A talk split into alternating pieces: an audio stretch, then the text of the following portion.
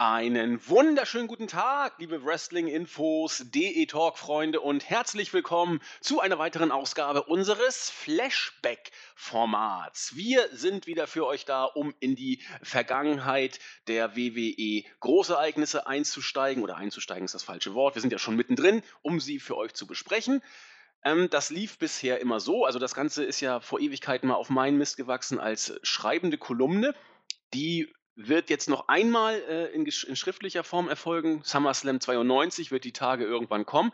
Seit dem Royal Rumble 93 machen wir das immer als Audioformat und genauso wird es auch immer weiterlaufen. Das erste Jahr als Audioformat haben wir rum. 93 beim Rumble ging es los. Jetzt sind wir beim Rumble 94 und werden entsprechend so auch jetzt weiter im Podcast-Format das Ganze für euch gestalten. Wie ich schon sagte, das erste Jahr ist rum. Das heißt, heute ist der Royal Rumble 94 dran. Ein denkwürdiger Rumble, über den man so herrlich viel erzählen könnte. Leider wurde auch gewrestelt nebenbei. Darüber sprechen wir heute und wer ist dafür besser geeignet, in die Vergangenheit einzutauchen, als derjenige, der, glaube ich, schon seit Beginn der ersten Folge mit dabei war bei unserem Flashback-Format. Wieder an meiner Seite der Nexus 3D, der Marvin. Genau, Kölle Alaf und so, ne? Karneval, Karneval, hurra! Zum Kotzen.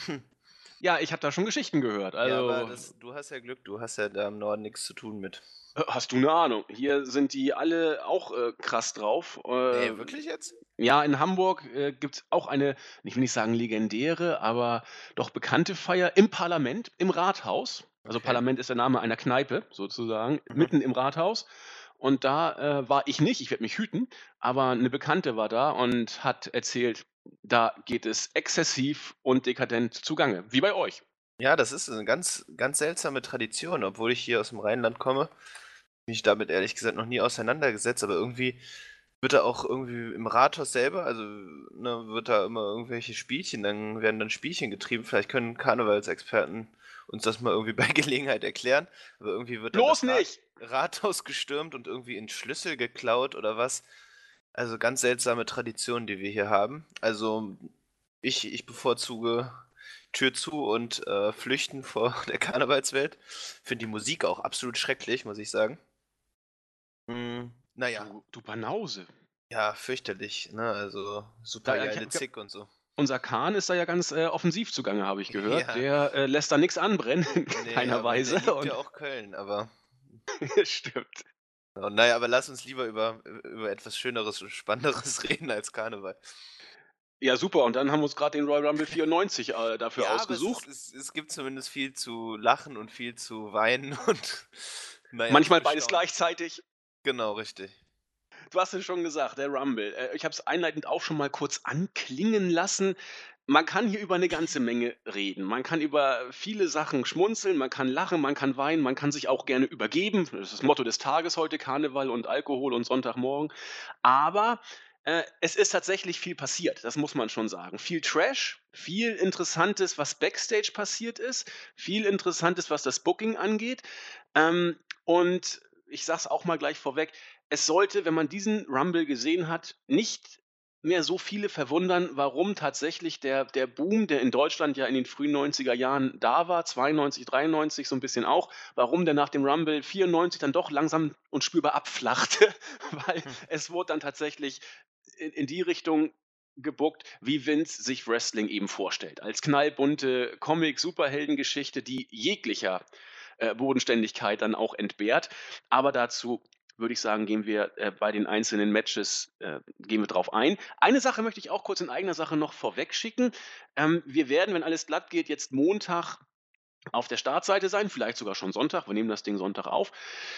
Für alle die, die immer noch auf unsere Raw-Reviews warten und die dann ab Dienstag äh, völlig erschüttert, äh, erbost sind, weil sie nicht mehr kommt, Genau, sie kommt nicht mehr, macht aber nichts. Wir haben, und das werden die meisten von euch wissen, einige vielleicht noch nicht, für die sei es jetzt gesagt, wir haben jetzt ja dieses neue Format Whip-In Wrestling Weekly. Da besprechen wir Dienstag oder meistens Donnerstag das äh, was in der Woche so passiert ist, von Donnerstag bis Donnerstag gewissermaßen. Sprich, Raw, SmackDown, da liegt immer der absolute Schwerpunkt.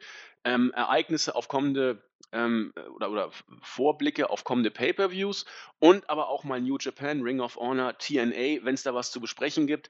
Das ist quasi unser neues Format, weil Raw immer die Show zu reviewen und jedes Engel durchgehen. Da äh, ist Julian schon abgestürzt, da hat Jens keinen Bock mehr. Marvin und ich fiel es auch, Marvin und ich, gutes Deutsch, Marvin und mir fiel es auch immer schwierig, äh, schwerer.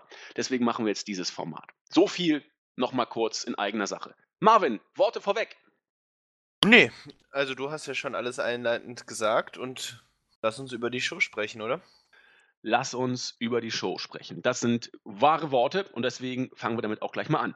Den Opener bestritten Tatanka und Bam Bam Bigelow in einem ganz normalen Singles-Match. Hier kann man einiges erzählen. Und zwar geht das schon los vor dem eigentlichen Match. Denn ursprünglich war angedacht, dass dieses Match Ludwig Borger gegen Tatanka bestreiten sollte. Wir erinnern uns, Ludwig Borger bei der Survivor Series, sag ich mal, in, in fast schon bis zum Mond gepusht, äh, wie er da dargestellt wurde, als der kommende große Heel aus Finnland, hat sich dann allerdings leider verletzt und konnte beim Royal Rumble nicht antreten. Weder im Singles-Match noch im äh, Royal Rumble Match selber. Er hat sich, wann hat er sich denn verletzt? Also erstmal, das haben wir auch schon bei der Survivor Series angesprochen, Borger war tatsächlich der Erste, der die äh, Winning Streak von Tatanka beenden durfte. Das war am 30. Oktober 93 bei einer Superstars-Ausgabe und hat sich dann verletzt. Ich kann es, glaube ich, gar nicht mehr es muss irgendwann auf jeden Fall nach dem 20. Dezember gewesen sein. Ja, es war irgendwann im Januar, hat er sich eine Knöchelverletzung zugezogen, irgendwie bei Raw, glaube ich sogar. Ja, genau, so war es. Denn, genau, was steht hier? Legit Ankle Injury hat sich Borger dazu gezogen. Und äh, er hat, nachdem er die Streak ja ungerechterweise sozusagen, er hat dann ja auch äh, Hilfe bekommen, ich glaube, hat er IRS-Koffer eingesetzt. Ich weiß gar nicht mehr, was denn dazu geführt hat, dass Borger damals diese Streak äh, für sich entscheiden konnte. Ist aber auch egal. Ähm, zumindest konnte Tatanka am 20. Dezember nochmal den Ausgleich sozusagen schaffen und ihn ebenfalls schlagen, war aber nur ein DQ-Sieg. Insofern war alles darauf angelegt, jetzt beim Royal Rumble den äh, entscheidenden Showdown zu inszenieren. Hat eben nicht geklappt, weil Borger sich verletzt hat und das war's dann mit ihm und WWF, ne? Ja, definitiv. Also danach hat man ihn auch nicht mehr gesehen. Man hatte äh, große Pläne für ihn, eben gegen Tatanka beim Rumble. Bei äh, WrestleMania sollte dann gegen Earthquake antreten. Äh, ja, aber das fiel dann alles ins Wasser und damit verschwand er in den Geschichtsbüchern der WWF. Ja, und über sein trauriges Schicksal haben wir ja schon mal gesprochen, wie es genau, dann nachher. Also besser wurde es dann leider auch nicht mehr für ihn und gerade auch politisch sehr, ja, sehr traurig entwickelt und dann eben mit seinem Anabolika, Steroiden, Missbrauch hat er sich dann leider recht früh den Tod geholt. Ja, was eine Schrotflinte oder irgendwo, ich weiß es gar nicht mehr. Auf jeden Fall war es ziemlich krass, was da passiert ist. War auf jeden Fall Selbstmord, so äh, ist es überliefert. Ja, tragische Geschichte. Ich habe gerade nochmal recherchiert. Ähm, Tatsache, Ludwig Borger hat damals, das war am 28. September 93, mit einem Steel Chair sozusagen Tatanka aus äh, dem aus, außer Gefecht gesetzt und so quasi illegalerweise aber der Referee hat es nicht gesehen, weil er abgelenkt war. Die Streak von Tatanka beendet. Auch unglaublich, dass man es auf diese Weise gemacht hat. Aber naja, wir sind eben bei der WWE. Ja, der Payoff war für die Siegesserie von Tatanka wirklich dann für den Arsch. So also, muss man das sagen, ja. So, man, man, hat so schön lange dran gearbeitet. Genau, aber das ist ja leider das äh, so oft mit äh, Siegesserien, dass dann, ich meine, ich erinnere nur kurz an Goldberg und ähm, also das, das hat die WWF und auch die WCW damals dann nicht so drauf gehabt. Man hat so groß aufgebaut und letztlich ist, ist dann der Payoff dafür äh, immer doch recht gering und nie so erfolgreich gewesen, wie man sich vielleicht erhofft hätte. Ich, ich überlege gerade mal, der muss ja, der muss ja fast zwei Jahre ungeschlagen gewesen sein. Kann gut 91, sein. 91 hat er debütiert, Tatanka, und am 28. September 93 ist die Streak gerissen. Da kommst du fast auf zwei Jahre. Ja. Ja, und dann wird so ein blöder DQ. Genau, für eine DQ und vor allem für Ludwig Borger. Natürlich, man hatte mit ihm große Pläne, aber das heißt ja nicht, dass sich das für ihn gelohnt hätte. Ich meine, man hätte es ja auch anders inszenieren können. Hätten wir noch beim Pay-Per-View oder was auch. Na gut. Es ist. Ja, man hätte ist. das natürlich auch einfach nutzen können, um einen Heelstar zu etablieren. Ich meine, Tatanka ist halt da damals ein beliebter Name gewesen, ne? Und hat sich vielleicht jetzt nie in die Main-Event-Region hocharbeiten können, aber es, ich würde schon sagen, dass er Uppercard war. Und ähm, da hätte man auf jeden Fall, sage ich mal, eben auch ein Heelstar ohne mit einem, äh, äh, sage ich mal, unfairen Sieg kreieren können. Eben, absolut. Also entweder du hättest ihn tatsächlich mit, äh, mit, mit dem äh, Steel Chair illegalerweise ihn beim Pay-Per-View, hättest du wenigstens ein Pay-Per-View-Event gehabt, oder tatsächlich, du hättest Borger clean gewinnen lassen können. Warum, warum denn nicht? Wenn du schon was vorhast, ich meine, Borger bei WrestleMania gegen Earthquake im Singles-Match gewinnen zu lassen, ist ja nur auch schon, ähm, zeigt ja doch schon, dass man ihn dann sukzessive aufgebaut hätte, auch wenn Earthquake zu der Zeit äh, in der WWF zumindest schon nicht mehr äh, eins von den booking-technischen Schwergewichtern war, gewissermaßen. Also die Natural Disasters waren zu dem Zeitpunkt ja auch nicht mehr die äh, großen Tag-Team. Nee, aber zumindest hätte das, sag ich mal, Impact gehabt, einfach eben von, von der Größe und von dem Aussehen Earthquakes. Auf jeden Fall. Und, und er hat ja auch sein, sein Standing in der WWF hat er ja gehabt. Ich meine, er hat gegen Hogan gefädelt, er war Tag Team Champion. Also Earthquake war, war jemand, sagen wir es mal so. Ja. Und Tatanka muss ich dir auch beipflichten. Ich mochte den Kerl nie, ich fand ihn peinlich ohne Ende, aber er war tatsächlich über zwei Jahre lang, oder sagen wir ungefähr zwei Jahre, wie diese Streak damals äh, gelaufen ist, Tatankas Winning Streak, äh, war er immer Publikumsliebling und immer auch in der oberen Card-Region. Also, das hat funktioniert, das muss man schon zugeben. Auf jeden Fall, ja. Also das, da, man hat einiges richtig gemacht mit ihm, auch wenn ich selber, wie, wie du auch, kein großer Fan von ihm bin und auch wrestlerisch, das war immer sehr einfach gestrickt alles, ähm, war das jetzt trotzdem ein anerkannter Star und der- der immer zu denen gehört hat, die ähm, sehr gute Reaktion gezogen hat.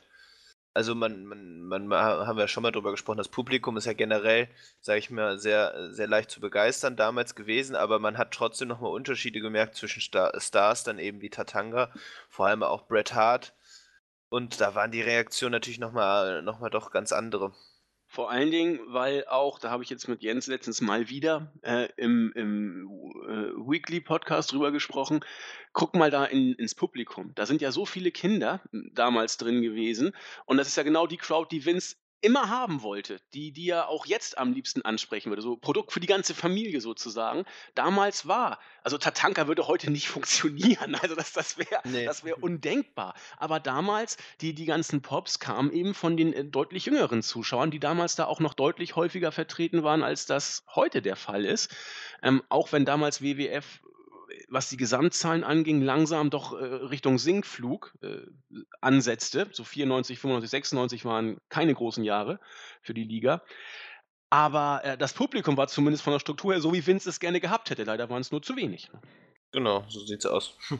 Gut, gehen wir zurück zum Match oder zurück ist gut, fangen wir mal mit dem Match überhaupt an. Bis jetzt haben wir uns nur über die Vorgeschichte unterhalten. Man hat eben, wie gesagt, weil Borger sich verletzt hat, dann kurz entschlossen für Bam Bam Bigelow als Gegner entschieden, was sogar passte, denn er hatte auch eine Fehde mit äh, dem Lambi-Indianer am Laufen. Er hat sogar mal Tatanka in 1993 äh, seine Haare abgeschnitten und seine Lambi-Herkunft damit äh, beleidigt gewissermaßen. Und insofern konnte man ihn ganz entspannt äh, wieder einsetzen. Es gab ja auch schon ein Aufeinandertreffen der beiden beim SummerSlam 93 in diesem Six-Man-Tag-Team-Match. Da haben wir auch damals ja bei der Review schon drüber gesprochen. Insofern macht man jetzt einfach ein Singles-Match draus. Und nun muss ich kurz wieder auf meine Unterlagen gucken. Ähm, Melzer hat dem Ganzen 1,75 Sterne gegeben. Das war mir ein Tick zu wenig. Muss ich jetzt also auch aus der heutigen Perspektive sagen. Tatanka ist nicht der sauberste Worker gewesen, das ist bekannt. Trotzdem hat man einen recht intensiven Beginn geboten. Insbesondere hat mich hier beeindruckt äh, die Art und Weise, wie Bigelow einen äh, intensiven DDT von Tatanka genommen und gesellt hat. Dann kam die unvermeidliche Bärhag-Phase, die muss dann eben auch bei solchen äh, Schwergewichten dann auch mal sein. Tatanka konnte sich aus dem Bärhack befreien, hat einen sehr coolen Powerslam äh, gegen äh, Bam Bam Bigelow gezeigt. Ähm, sich dann irgendwann, äh, dieses war für mich die Szene des Matches, aufgepowert, dann tanzte er immer so im Ring durch die Gegend, so wie Hulk Hogan dann auch sich aufgeputscht hat. Was macht Bigelow? setzt ein, ein äh, äh, was ist das? War das? Es war kein Dropkick, es war, ich weiß nicht, wie der, wie der Fachname ist, so ein, so ein Kick äh, gegen den Hinterkopf von Tatankan und der plumpst hin und dann war die Aufputschphase auch schon wieder beendet. Ja, ich zum habe Glück, mich wenigstens, wenigstens hat man das immer dann so konsequent beendet. Also immer lächerlich, diese, dieses Rumgetanze dann im Ring gewesen. Aber das sah so geil aus. Tatanka fängt da an rumzuhüpfen, die Kinder jubeln. Bigelow setzt den Kick an voll gegen Hinterkopf. Tatanka plumpst hin und das war's. Großartig. Nun gut, Bigelow wollte den Sack dann zumachen und das müsst ihr aber auf der Zunge zergehen lassen, meine Damen und Herren.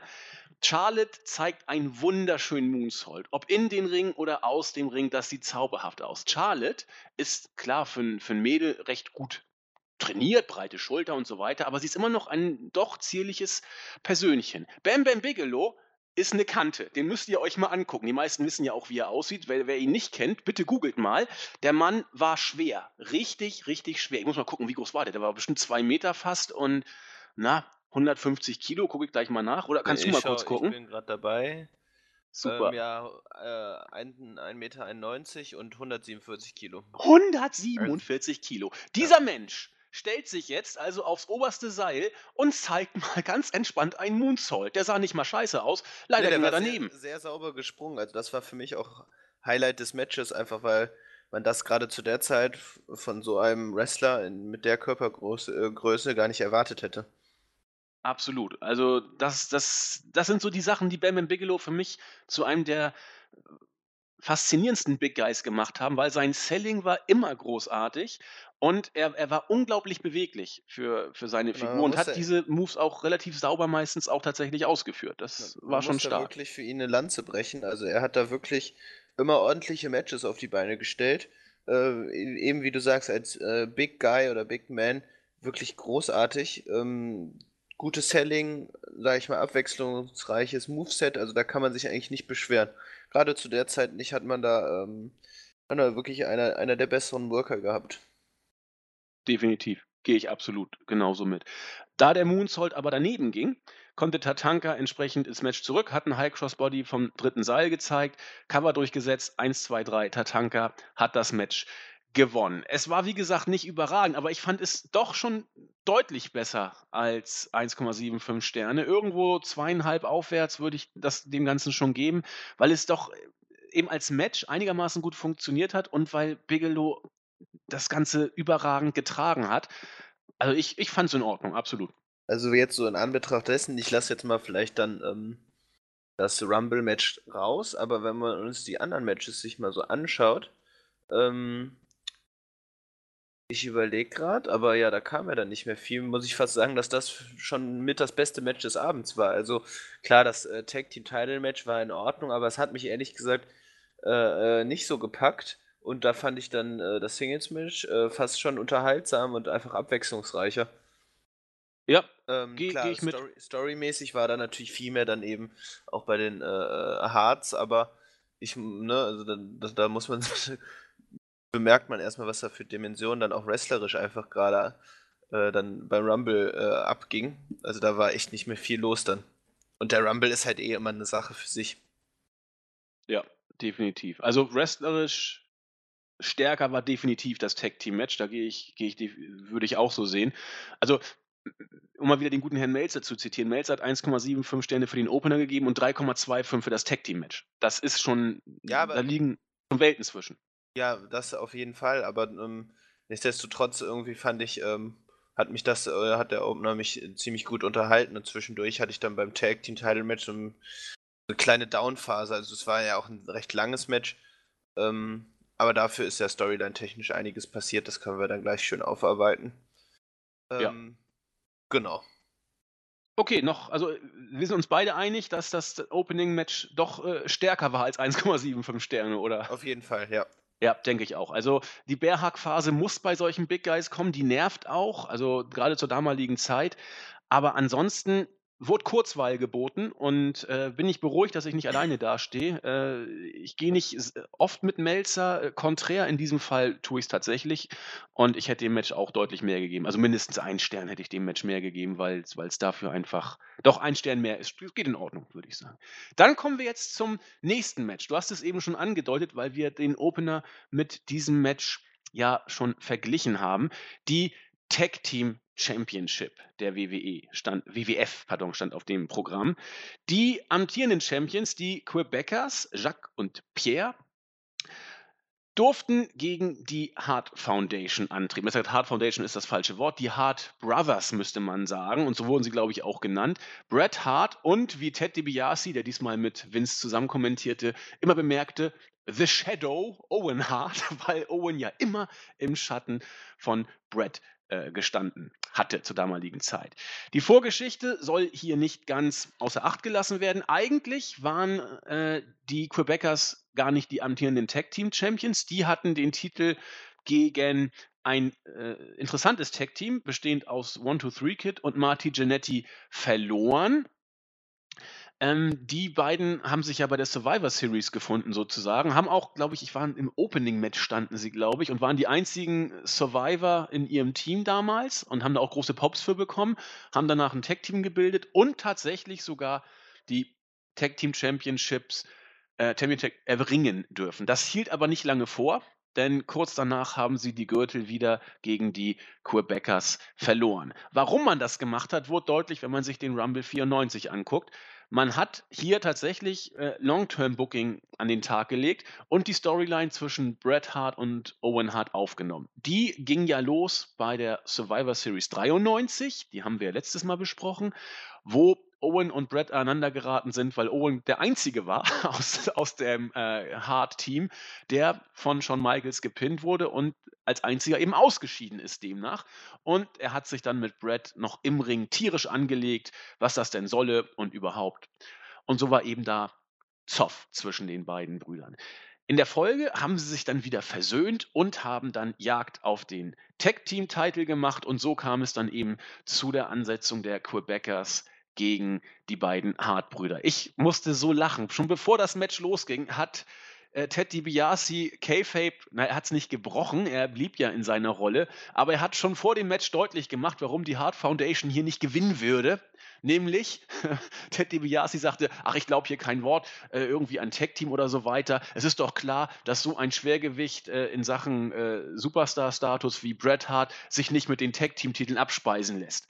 Und genauso war es auch. Genau, das ist mir äh, des Öfteren aufgefallen, dass ich das Gefühl hatte, dass Ted DiBiase immer so, so Storyline-technisch in seiner Heel-Rolle immer äh, vornimmt, also, äh, also so vorgreift, meine ich. Ähm, ich. Ich überlege gerade, wo mir das auch aufgefallen ist.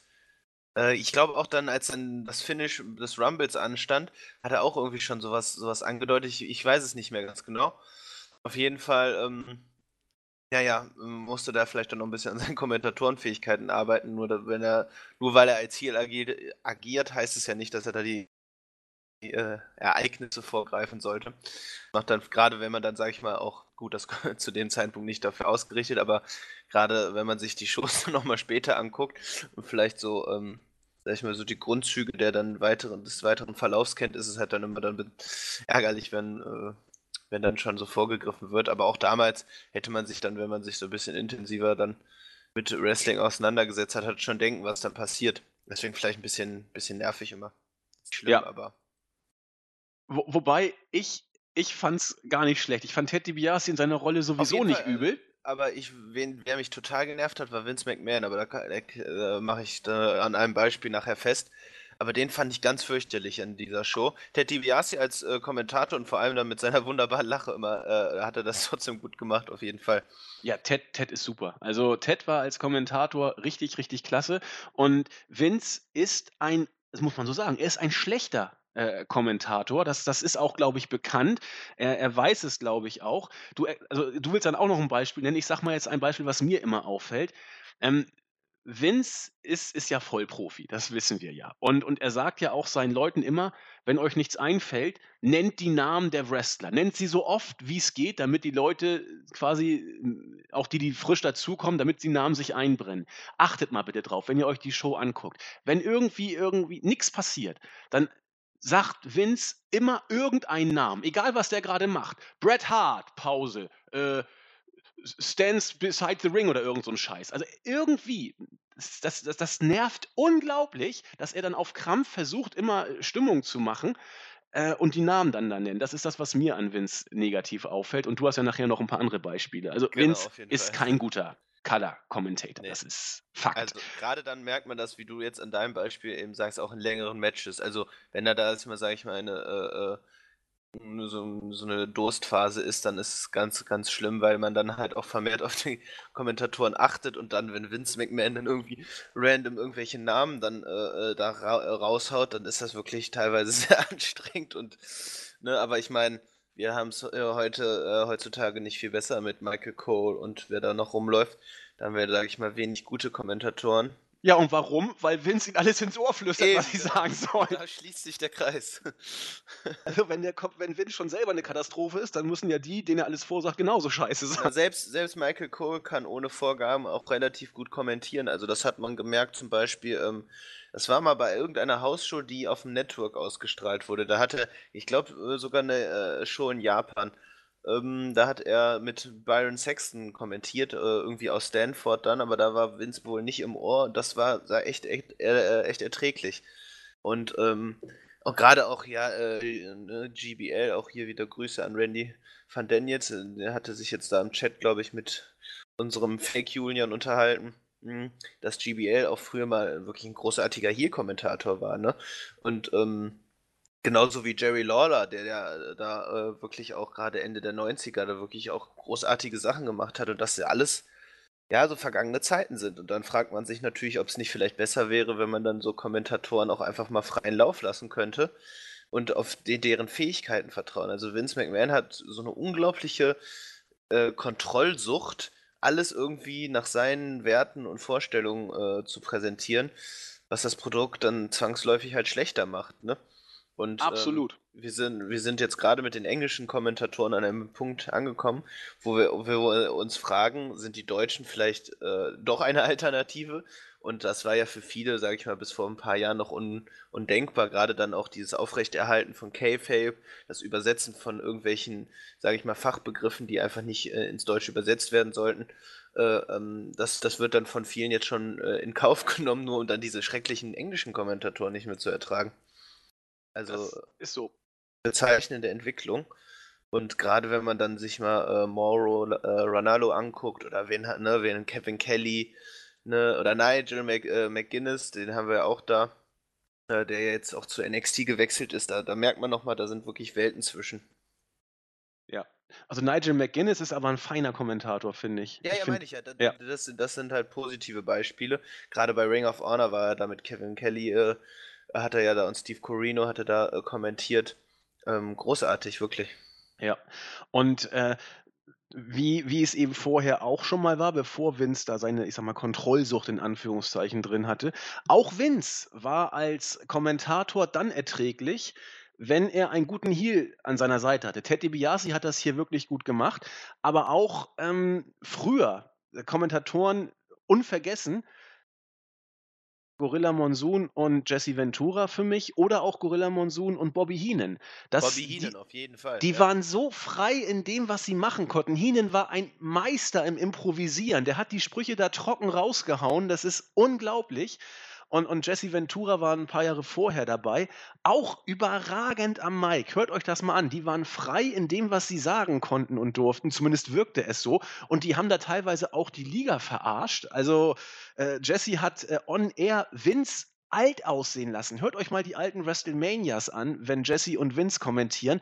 Das ist der Hammer, der absolute Hammer, was da passiert. Aber die Zeiten sind, wie du schon sagtest, lange vorbei, weil jetzt wirklich, die haben nicht umsonst ihre Headsets da auf, sondern Vince sagt denen live, was die zu sagen haben. Das, das kann doch nichts werden. Das stelle ich mir auch schlimm vor. Also, äh, äh, oder stell dir jetzt mal vor, wir, wir würden hier uns die Podcasts aufnehmen und ganz Zeit würde irgendwie, keine Ahnung, Benny Jens Jens, am besten. Genau, Jens uns immer sagen, was wir sagen sollen. Also, Keine ähm, Show würde ich das durchhalten. Nee, das da, allein auch, ich könnte das gar nicht sprachlich, weil ich dann immer darauf hören würde, was gesagt werden würde. Dann hätte das so einen ekelhaften äh, äh, Delay ähm, und das wäre das wäre fürchterlich. Also Ja. das, mer das merkt man dann eben an der Leistung der Kommentatoren. Ähm, also wen ich zum Beispiel auch noch erfrischend fand, äh, als er verletzt war, hat ja CM Punk auch mal kommentiert. Ich finde, es gehört einfach immer so eine Portion Ironie und Selbstironie dazu, um das auch ein bisschen interessanter zu machen. Gleichzeitig dann eben halt den Fokus äh, nicht zu sehr auf sich zu lenken. Eigentlich genauso wie Referees, die haben fast eine ähnliche Arbeit. Die müssen äh, sichtbar sein, aber eben nicht zu auffällig. Und ähm, wir hatten ja mal Rick Knox, äh, ein bekannter Referee eben bei Lucha Underground oder PWG, ähm, hat das eben auch mal ganz schön gesagt, dass er, sage ich mal, sich auch als Referee-Rolle, äh, sage ich mal, manifestiert hat und gerne sogar ja mal bei PWG Moves gegen die Young Bucks zeigt.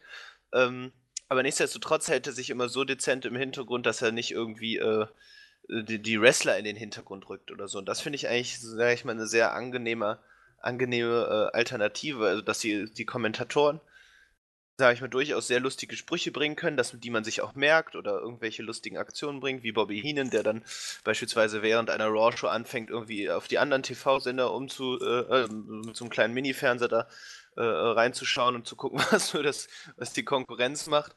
Oder äh, eben dann CM Punk, der irgendwelche lustigen Anekdoten erzählt oder äh, ironisch irgendwas, äh, keine Ahnung. Oder Kevin Owens, wenn er dann mal am Kommentatorentisch sitzt, der dann irgendwie Byron Sexton oder wen auch immer äh, dann begräbt und ihn demütigt. Also all, all solche Sachen. Genau. Gehen wir zurück zum, ja, zum Rumble. Wir sind immer noch beim zweiten Match, haben noch gar nicht angefangen darüber zu sprechen. Die Vorgeschichte haben wir jetzt abgehakt. Äh, kleines Abschweifen zu den Kommentatoren gestern, heute und morgen. Und nun zurück zum Match als solchem. Es fing professionell an und das ist etwas, was mich bei, bei einigen Matches aus der damaligen Phase, ja auch von Bret Hart, immer so ein bisschen stört, ist falsch, aber was manchmal ein bisschen langweilig in Anführungszeichen daherkommt. Es ist professionell immer super geführt, aber es passiert eben auch so viel nicht, weil sehr viele Haltegriffe zelebriert werden und es selten spektakulär ist. Gerade Bret Harts Matches aus der damaligen Zeit verlaufen nach diesem Schema. Die nehmen immer erst ab der zweiten Hälfte sozusagen an Fahrt auf. So war es auch hier. Ähm, ging so hin und her. Irgendwann hat dann Owen den Sharpshooter gegen Pierre angesetzt, also den Finisher von seinem Bruder benutzt. Ähm, durch einen Eingriff musste das Ding aber gelöst werden. Außerhalb des Rings gab es dann irgendwann einen Brawl. Da wurde, die, äh, wurde das Knie von Brad mit einer Stange, mit einer Eisenstange durch die beiden Heels bearbeitet.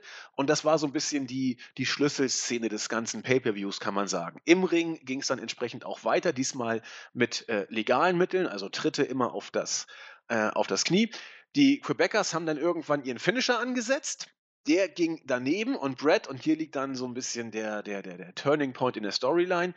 Äh, Brad war völlig fertig wollte den Sharpshooter ansetzen, hat das aber körperlich nicht mehr hingekriegt und auf einmal läutete die Glocke. Ich habe mich zuerst gefragt, was soll der Scheiß? Warum denn das? Erklärung folgte auf dem Fuße. Das Match wurde abgebrochen. Bret Hart sei völlig erledigt und nicht mehr in der Lage, das Match weiter fortzuführen. Owen war völlig erbost, hat gesagt, Brad, warum hast du nicht gewechselt, du, du arrogante Ratte, und hat dann weiter auf das Knie äh, getreten von Brad. Wrestlerisch okay, aber booking-technisch merkwürdig. Wieso wurden dieses Match da jetzt auf einmal abgebrochen? Also, erklär mir das mal. Ich war irritiert. Ja, das habe ich auch nicht ganz verstanden, muss ich gestehen. Ähm, also das hat mich auch wirklich verwirrt und verstehe jetzt so den Sinn dahinter nicht so ganz, weil letztlich haben die äh, äh, Quebec hast ja gewonnen, ne? Also wenn, ich, wenn das so nach genau, den offiziellen ja, Ergebnissen schon.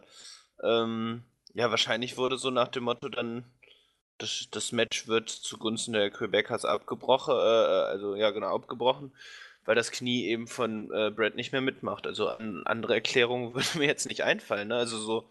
Ja, natürlich, so, so ist das, aber. Aber der Sinn dahinter, also das, das verstehe ich auch nicht, ja ich meine, da, da werden Leute teilweise so zusammengeprügelt, dass, äh, dass da gar nichts geht. Man macht das natürlich immer, um so einen dramaturgischen Effekt zu erzählen. Ich meine, Sami Zayn gegen, gegen äh, Braun Strowman. Nein, Sami sagt äh, Mick Foley, du kannst nicht weiterkämpfen, ich muss jetzt das Handtuch werfen oder das Match abbrechen.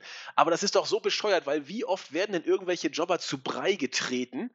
Äh, und dann werden sie trotzdem gepinnt. Da sagt auch kein Referee, oh, er kann nicht mehr, er kann nicht mehr stehen oder was für ein Unfug. Ich finde die Regel einfach bescheuert. Dann soll man es konsequent machen oder gar nicht und nicht äh, das Ganze nur, es ist ja nur zu einem einzigen Zweck passiert, um äh, die Frage aufzuwerfen, oh mein Gott, wird Bret Hart es noch zum Royal Rumble schaffen oder nicht? So in die Richtung. Das war ja alles, was dahinter steckte und das war mir einfach zu billig. Das schon, aber ich muss sagen, also dass gerade der endgültige Heel-Turn von Owen Hart wirklich gut umgesetzt wurde. Also ich fand, ich fand die Knieverletzung, habe ich mir zumindest in den Notizen aufgeschrieben, ohne jetzt näher darauf einzugehen, dass ich irgendwie die Knieverletzung so ein wenig äh, äh, merkwürdig fand, also die Inszenierung. Ähm, aber ich fand allgemein auch, wenn man sich gerade nochmal so die, die Geschichte der Fehde anguckt, eben seit der Survivor Series, dass sie wirklich langsam gut aufgebaut wurde ähm, und dann eben diese, äh, in dieser Selfish-Aktion wieder gemündet haben. Ich meine, es ist ja auch diskutabel eben dann, ne? Also ich finde das interessant, wenn man dann, sag ich mal, auch sich ein bisschen in Owen Hart eben reinversetzen kann. Äh, der dann, äh, sage ich mal, dann, wie er dann immer wiederholt hat, du hättest mich einfach nur eintaggen müssen und ne, dann, dann wäre ja gar nichts passiert. Ne? Er hat übrigens nicht ganz Unrecht. Eben, genau. Das finde ich ja das Interessante, dass man dann darüber nachdenkt und er sagt, ja, Bret Hart hat sich ja mehr oder weniger wirklich in das Rampenlicht dann trotz seiner Verletzung noch stellen wollen und äh, er hätte genauso gut einfach äh, äh, Tag-In und fertig wäre die Kiste gewesen. Also, ähm, fand ich, fand ich ehrlich gesagt sehr unterhaltsam und am Ende auch gut umgesetzt. Also Bret Hart ist eben mega Star und Owen Hart hat hier sich wunderbar als Heel manifestiert und gerade dann dieses verzweifelte ne, ähm, du hättest doch nur auf mich hören müssen und mach doch einfach einmal das, was ich sage. Dann, ne, also das, das hat schon, also so ein bisschen äh, Identifikationspotenzial. Ah, absolut. Man, Nur warum macht man es dann so? Wäre es denn nicht ein, also Brett kommt doch wirklich rüber wie ein Arschloch durch, durch diese Geschichte. Wie, wie der ruhmgeile Typ, der lieber selbst auf Krampf versucht, noch den, den Sieg äh, durch seinen eigenen Finisher zu erreichen, obwohl er doch einfach hätte wechseln können. Da hat Owen ja völlig recht. Warum versucht man es dann nicht, dass er alles versucht, um zu wechseln, aber die Quebecer halten ihn fest? Dann kommt auch Bret Hart nicht rüber wie ein Wichser, sondern wirklich wie einer, der auch wirklich es versucht hätte. Gut, dann hättest du, wenn denn dein Owen dann durchgedreht wäre, hätte es ja keinen Grund gegeben, durchzudrehen. Dann wäre Owen auch ein Heel gewesen, ein ganz bösewichtiger Kerl. Aber so muss man doch zumindest überlegen und sagen, der Mann hat recht. Also ja, ich, du, äh, du, hast auf jeden Fall, äh, da stimme ich dir auf jeden Fall zu. Ich fand es ehrlich gesagt aber nicht so störend. Also ich, ähm, ich meine, wir hatten das in der Vergangenheit öfter, dass wir uns gefragt haben, hä, das ist doch eigentlich eine Face-Aktion äh, äh, wenn der, also die Reaktion des Heels äh, oftmals eine Face-Reaktion auf äh, eine Sache, die dann eben der Face eben böse gemacht hat, sagen wir, nennen wir es mal jetzt so ganz einfach. Und ähm, hier fand ich es aber ehrlich gesagt nicht so störend und ähm, hat mir ehrlich gesagt Spaß gemacht, dabei zuzusehen, aber das heißt natürlich nicht, dass ich mich da jetzt in der Vergangenheit nicht darüber schon aufgeregt hätte. Aber hier fand ich es ehrlich gesagt nicht so störend. Natürlich die Knieverletzung und gerade dann im Hinblick auch auf das Rumble-Match war dann eben dann nicht so großartig. Aber, ähm, naja, so war's. So war's. Also ich will auch gar nicht sagen, dass, äh, dass das jetzt schlecht gemacht war. Es ist, nee, war nee, es, es ja nicht. Einfach, ich, äh, es hätte einfach nur eindeutiger die Rollenverteilung sein können. Und gerade dann eben, wenn wir so einen Star wie Bret Hart haben, der dann eben, sag ich mal, doch äh, ja, relativ äh, selfish dann agiert hat. Genau. Ja. Also ich, ich hätte zum Beispiel dann, als Bret Hart in den Rumble kam, ich hätte ihn nicht bejubelt. Weil, weil, wozu denn? Also, aber es hat ja geklappt. Also Bret Hart wurde ja unglaublich bejubelt, unglaublich, als, ja. als er dann doch äh, kam als tatsächlich. Als der Vorhang dann aufging und dann stand Bret Hart da, die Fans sind durchgedreht. Genau, insofern äh, zweideutiges Booking mit eindeutigem Ergebnis, sag ich mal. Und damit äh, haben die Quebecers dann den Titel tatsächlich verteidigt. Sie waren auch nicht viel mehr als ein, weiterer, äh, ein weiteres Puzzlestück hier äh, in der Storyline, um das Match bei WrestleMania zwischen Bret Hart und Owen Hart entsprechend zu, zu äh, hypen und aufzubauen.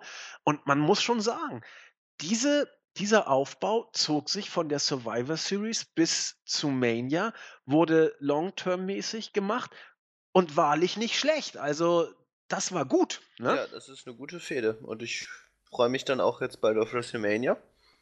Ja, müssen wir auch bald machen. Ja, ja, genau. Es wird nicht mehr lang dauern. Also das kriegen wir auf jeden Fall ne, hin. Das bringen wir dann in der WrestleMania-Woche im Vorfeld dann, den genau. Flashback. Also den gucke ich mir jetzt auch bald mal an. Die Wrest da gibt es ja auch ein paar richtig gute Matches. Also zwei richtig bombige Matches, aber da wollen wir gar nicht weiter vorgreifen. Ich glaube, Melzer hat beiden fünf Sterne gegeben damals. Wie bitte? Echt? Wow. Äh, das, das Leiter-Match hat fünf gekriegt. Äh, Razor gegen Sean. Und ich weiß nicht, ob Owen ja, und Brett auch ist fünf ist gekriegt haben. Oder was? Das ist WrestleMania 10, ja. Ah, da freue ich mich. Das habe ich schon mal geguckt, aber das will ich auf jeden Fall nochmal sehen. Also wie gesagt, zwei sehr, sehr, sehr gute Matches und äh, ja, ein paar andere Matches haben wir auch. Also das wird schon, wird schon gut werden. Aber wir sind erstmal im Jahr 94 nicht bei WrestleMania 10, sondern beim Rumble. Und da gab es noch ein Intercontinental Championship Match beim Rumble. Razor Ramon als Champion und Face. Ich werde nie verstehen, wie man den zum Face machen Ach, be konnte. bevor du, bevor du weitermachst, da war noch so ein kleines Interview, wo ich Erzähl. noch kurz äh, äh, ein, äh, drauf eingehen wollte, einfach weil da so ein lustiger Fehler passiert ist. Owen Hart wurde noch von unserem geliebten Todd Pettingill äh, interviewt, wo Owen dann nochmal unterstrichen hat, dass er da äh, ziemlich sauer auf Brad ist. Da hat er, warte, jetzt habe ich es mir auch irgendwo aufgeschrieben. So, wo ist es denn? Mist. Da? Genau, da Owen Harts Pro äh, Promo. Und dann hat er irgendwie dann darüber geredet, was er mit Brad gemacht hat und dann, ähm, hat er gesagt, and that's why I kicked your leg out of your leg. Das fand ich ganz gut. Gab es sogar, glaube ich, auch mal bei Botchamania. Ähm, also sehr, äh, weil das echt eine gute Promo war und, äh, sag ich mal, sehr intensiv rüberkam und du dann im Gesicht von Owen merkst, fuck, ich habe äh, gerade, äh, sag ich mal, Blödsinn gelabert. Das war, das war ganz schön. Ich weiß äh, hast du das mitbekommen oder registriert? Mm, Ich habe die Promo im Hinterkopf, aber ich habe nicht diesen Versprecher mitgenommen, ehrlich gesagt. Nee, aber cool. Ja, genau, war einfach eine lustige. Wisst ihr, gerade weil man es halt auch an seinem Gesicht äh, hat lesen können. Aber gut, machen wir weiter. Machen wir weiter. Championship Match. Razor Ramon gegen IRS. Also zu dem Zeitpunkt des Matches war Razor Ramon schon Face. Und ich verstehe nicht, wie man den bejubeln kann. Also der Typ kommt doch auch als Face, als arrogantestes Arschloch rüber. Also deswegen als Heel überragend, der Mann, will ich gar nichts gegen sagen. Aber ich verstehe nicht, wie man den. Na egal. Er war auf jeden Fall Face und hat auch entsprechende Reaktionen bekommen zur Vorgeschichte, war das, das hatte ich jetzt nicht mehr so richtig drauf, war das zu der Phase, ja, muss ja, wo beide äh, die IC Championship für sich beanspruchten? Ich meine, Razor war der offizielle Champion und Sean beanspruchte den Titel ebenfalls für sich. Ich meine, in, den, in der Promo zum Rumble posierte er auch mit dem Gürtel, bin mir aber nicht sicher. Weißt du da mehr? Nee, ehrlich gesagt habe ich das jetzt auch äh, äh, nicht mehr auf dem Schirm, aber ich meine, du hast recht, ja. Ich meine auch. Ich will mal ganz kurz gucken, ob ich hier irgendwas habe. Nee. Hm, Also, es, ähm, ne, das war ja auch dann so mehr oder weniger seine, seine Phase, als er dann eben Face geturnt ist. Ne? Also, er hatte ja da 93, da seine Fehde gegen Money Inc. Ja. Da, äh, also da, da kam der Face-Turn, davor hat er dann eben gegen den One-Two-Free-Kid gefädet. Und sonst, Genau. Ne? Und dann kam doch schon der Face-Turn, als er sich dann gegen Money Inc. gestellt hat. Google mal bitte kurz äh, Razor Ramon auf Wikipedia in, in seiner Bio, wie die Storyline da war und was das mit Sean war. Ich erzähle so ein bisschen kurz was zum Match und dann schnacken wir über das Match und vielleicht kriegen wir es dann noch raus. Ich meine, es war tatsächlich zu dem Zeitpunkt so, dass Sean sich als so eine Art Konter-IC-Champion äh, dargestellt hat. Und ähm, zumindest mit einem Gürtel, meine ich, auch immer rumgelaufen ist und sich entsprechend äh, inszenierte. Wie gesagt, beim Royal Rumble gab es aber das IC Championship Match gegen IRS. Und das Match war, ja, geht so, sag ich mal. Also doll, doll war es wirklich nicht. Gerade zu Beginn äh, ging nicht viel los. Warte. Ja? Ähm, genau. Du, du hast gerecht auf jeden Fall. Also die Fehde begann damit, da war eben dann äh, Raymond schon, äh, äh, Raymond, äh, nee, fuck. Äh, Raymond Razor. Äh, genau, ja, ja. ähm, schon ähm, Face. Und äh, Shawn Michaels ähm, wurde da zuvor von dem, äh, von dem IC Championship äh, äh, getrennt. Also ihm wurde der Titel abgenommen aufgrund von Genau. Inaktivität. In, äh, in Real Life wurde er eben dann suspendiert.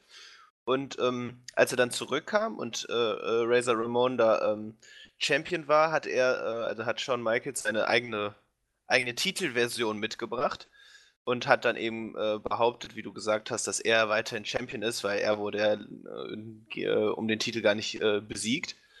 Und genau, und das, das zog sich dann eben bis WrestleMania, das, was du gerade schon angesprochen hattest, WrestleMania 10, das dann in diesem epischen Leather-Match mündete. Wie, wieso war er denn im Real Life suspendiert? Weiß man das? Steht das, da irgendwo? kann ich sofort herausfinden. Ich erinnere sowas auch, aber ich weiß nicht mehr, was der wirkliche Grund war, warum Michael Mm. suspendiert wurde. Er hat ja bei der Series noch gekämpft und auch gewonnen, weil im Haar oder verloren. Genau, äh, nee, er wurde suspendiert ähm, äh, für Steroidenmissbrauch. auch Ach du er, Scheiße. Auch wenn er das nie zugegeben hat. Wann, wann war die Suspendierung? Steht das da? Von Äh, wann ja, bis wann? September 93. Wohl, das war ja dann. Hä? Und bei der Doch, Series? Genau, bei der Series ist er zurückgekehrt.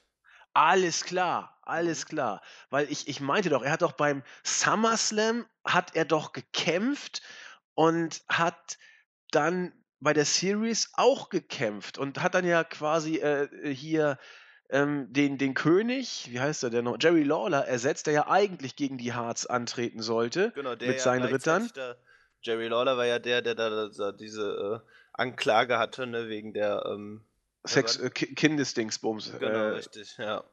Ähm, Ja, ja. Da hat er ihn dann ersetzt und kam dann so bei der Survivor Series. Ja, und Shawn, Shawn Michaels hatte dann zu der Zeit, wenn nicht sogar noch knapp vor dann der ähm, Ende der Suspendierung, sogar noch ein paar Auftritte für die United States Wrestling Association. Äh, da gab es ja dann irgendwie so Cross-Promotion zwischen WWF, USWA. Genau, aber das dann, dann eben startete da die Fehde äh, gegen Razor Ramon, der sich da halt dann zwischenzeitlich den Titel gesichert hatte. Ja, genau. Ich, so, so, so war das alles. Es kommt langsam wieder. Ich will nur mal ganz kurz gucken.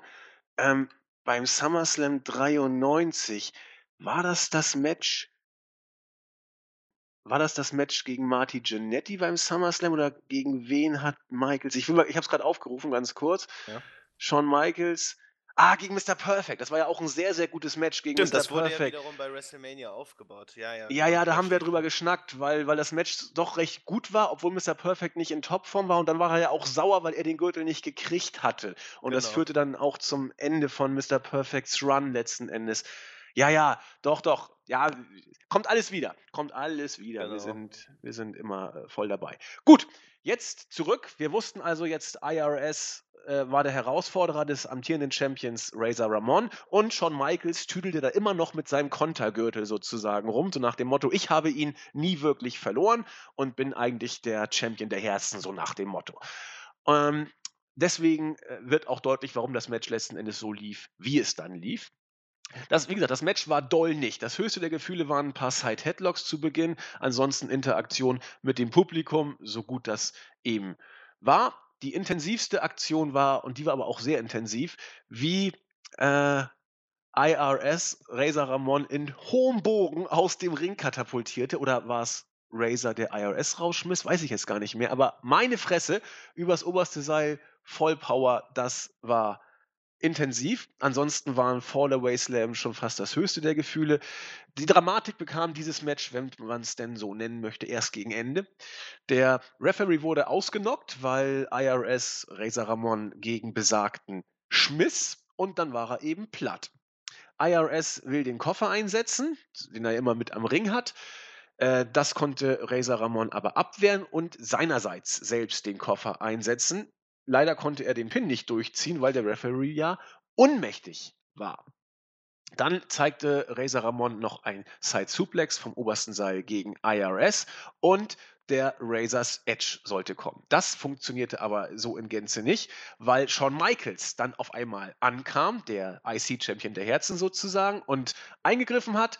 Alle waren am Ende platt im Ring. Also Michaels griff natürlich Razor Ramon an, ist ja logisch. Die beiden hatten ja dann die Fehde um den IC gewissermaßen. IRS krabbelt hin zu Razor, kann den Pin ansetzen. Der Referee war wieder da. Eins, zwei, drei. Das Cover ging durch und alle dachten, IRS wäre jetzt der neue Champion. Ich dachte auch, geil, hätte ich nie mit gerechnet.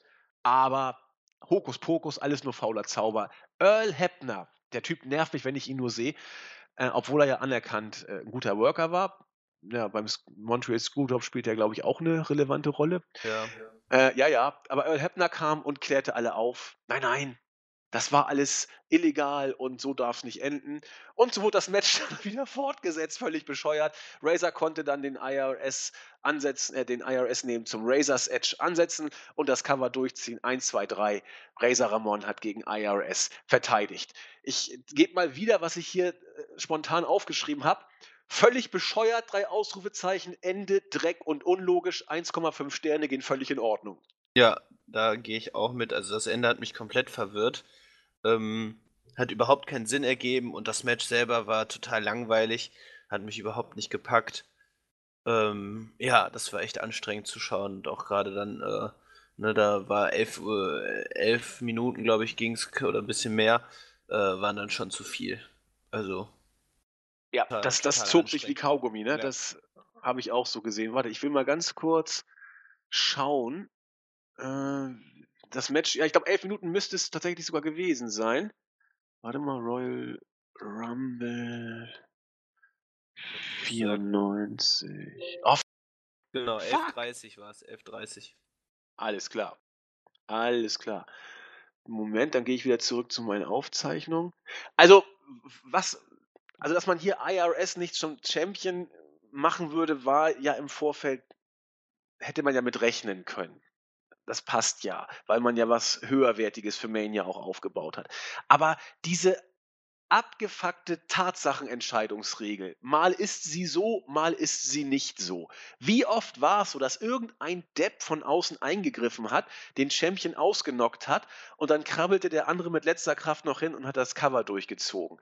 Unzählige Male. Jetzt auf einmal soll das nicht gelten. Also das, das, klar, man buckt sich immer so hin, wie es einem passt, aber sollte man da nicht auch, auch das haben wir oft genug gesagt, konsequent bleiben?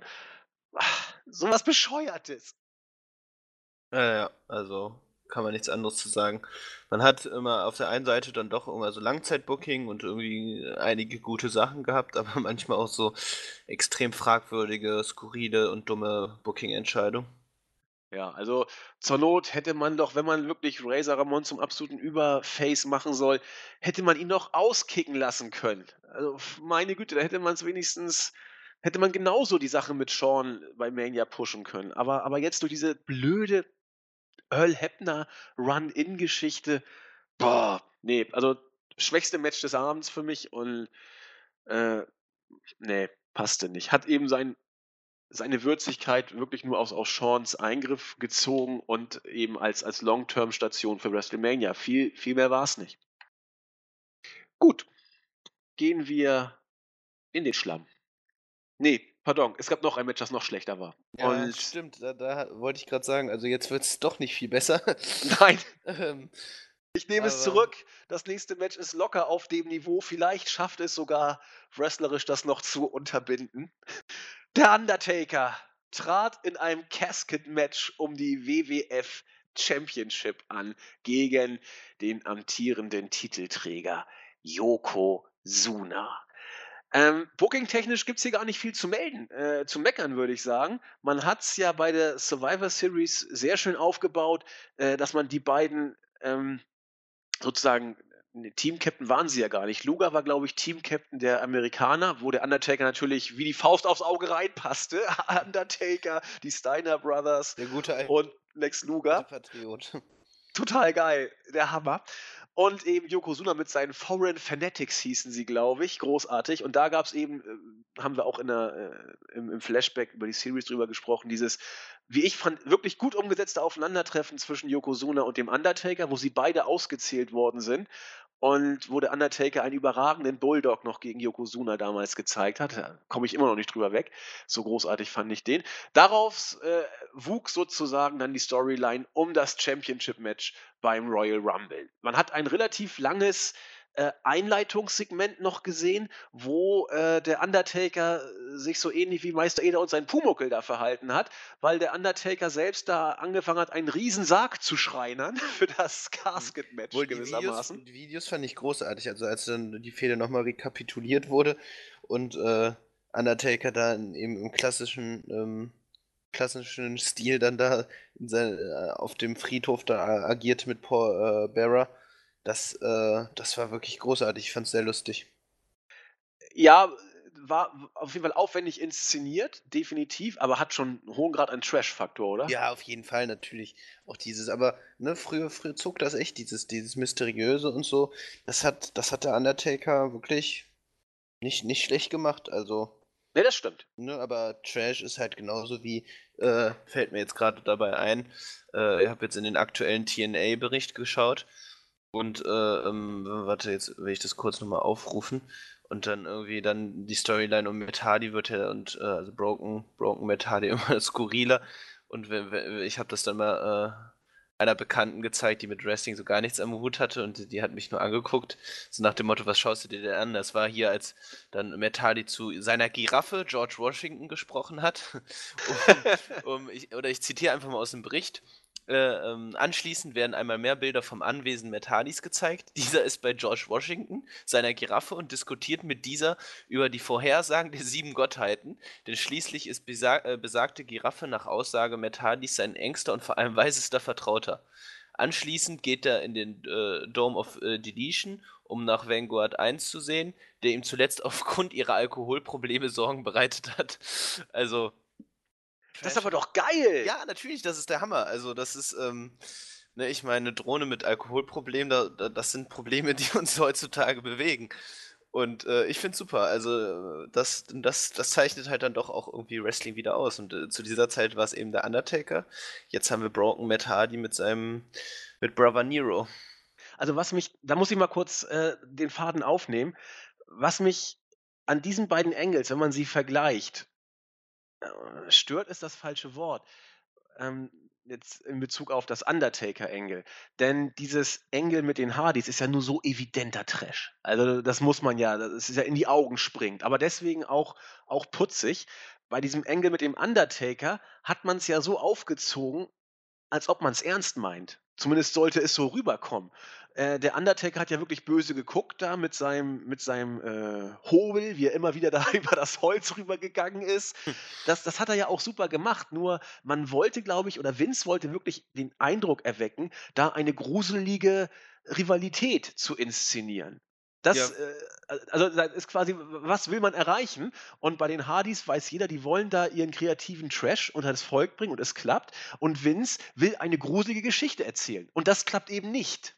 Ja, eben, genau. Und beim Undertaker war es ja dann wirklich auch der Fall, dass man dann äh, auch, sage ich mal, glaube ich, wirklich äh, äh dem, dem Publikum weismachen wollte, da ist etwas Übernatürliches passiert. Ne, Gerade dann eben auch später, dann nach dem Casket-Match. Ähm, also, ich glaube, da gibt es auf jeden Fall dann nochmal äh, feine Unterschiede. Da hast das genau, feine gerade auch, glaube ich, weil, das, weil, die, weil die Zielgruppe dann vielleicht dann doch eher so, sag ich mal, Familien oder vor allem dann Kinder auch waren, die dann eben vielleicht mit dem, oder zumindest, äh, dass, dass, äh, dass diese Zielgruppe angesprochen äh, wurde, dass das dann wirklich so ein bisschen dann auch so diese Faszination dann bei, bei den Jugendlichen und Kindern auslöste, weil man dann eben nicht wusste, ist der Undertaker wirklich vielleicht übermenschlich? Und gerade dann. Eher bei den Kindern, ja. Ja, auch ich glaube, da gab es bestimmt auch einige Jugendliche, die da, die da auch äh, fasziniert von, äh, zumindest fasziniert gewesen sind. Also ich war zu dem Zeitpunkt in, in dem Alter eines Jugendlichen und ich habe nach dem Rumble 94 Schluss gemacht mit WWF. Also da ja. hat mich nichts fasziniert.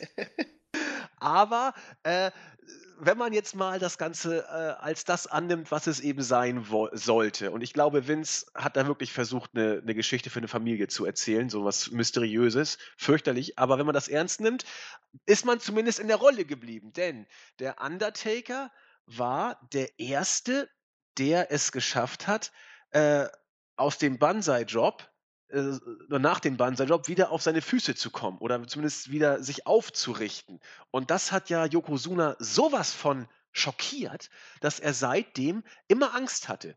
Äh, unter anderem auch, als der Undertaker den, den Sarg dann, äh, oder als Paul Bearer den Sarg präsentierte im Vorfeld auf den Rumble und der Yokozuna ganz viel Angst hatte, dann guckte er zu dem Sarg hin und dann geht der Sarg auf und der Undertaker guckt raus und Yoko packt sich auf seinen breiten Hintern. Hammer. Also das war sowas von trashig und Yoko hat das so großartig gesellt, muss man sagen. Aber allgemein dieser ängstliche Yokozuna war wirklich noch mal eine komplett neue Facette, die man, äh, die man an ihm noch nie gesehen hat. Genau. Äh, herrlich gemacht. Absolut. Absolut. Deswegen durfte man gespannt sein, was macht man mit diesem Schrott jetzt beim Rumble? Und wer Schrott erwartet hat, der wurde aber definitiv nicht enttäuscht. Wer Wrestling erwartet hat, der wurde natürlich enttäuscht. Denn das Match war nicht so gut, sag ich mal. ähm, Schön gesagt. Der Entrance des Takers dauerte, glaube ich, noch länger als sonst. So fiel es mir zumindest auf. Ich habe es vorgespult und dachte, mein Gott, das ist immer noch nicht fertig. Joko hat den äh, ängstigen oder geängstigten Sumo-Ringer großartig gesellt. Und ja, dann ging das Match los ich weiß nicht, es ist mir diesmal ganz besonders aufgefallen. Der Undertaker hat zu der damaligen Zeit immer diese besonders hoch eingesprungene Clothesline gezeigt. Und die kam so peinlich rüber, weil achtet mal darauf, wenn ihr euch die alten Shows anguckt. Äh, die besteht eigentlich darin, dass der Undertaker nur möglichst hoch abspringt. Und weil er eben so groß ist und so hoch gesprungen ist, äh, hat er Probleme, den Gegner überhaupt noch zu kriegen mit seiner Clothesline. Das war diesmal auch so. Äh, letzten Endes ist Yokozuna, der ja zwar sehr breit, aber nicht der größte war, fast unter dem Undertaker durchgerannt bei der Clothesline, sodass äh, der Taker ihn nur ganz kurz noch äh, erwischt hat und deswegen Yoko dann dankenswerterweise irgendwie noch hingefallen ist. Also diese, diese eingeschwungene Clothesline sieht einfach scheiße aus und die kauft, auch, äh, kauft ihm auch keiner ab. Und diesmal ist sie mir besonders unglücklich aufgefallen. Äh, was haben wir sonst noch gesehen?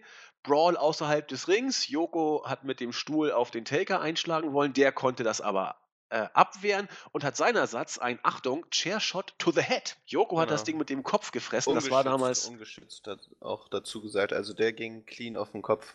Ja, volles Rohr. Das war damals noch äh, in Ordnung und ging auch noch ein paar Jahre weiter.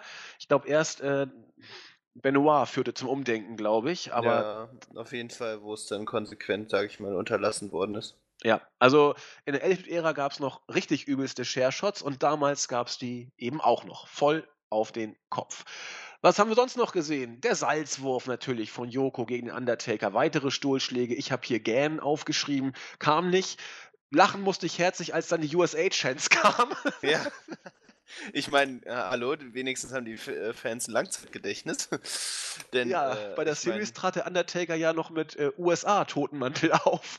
Eben, genau, also das darf man ja dann nicht vergessen. Fürcht, fürchterlich.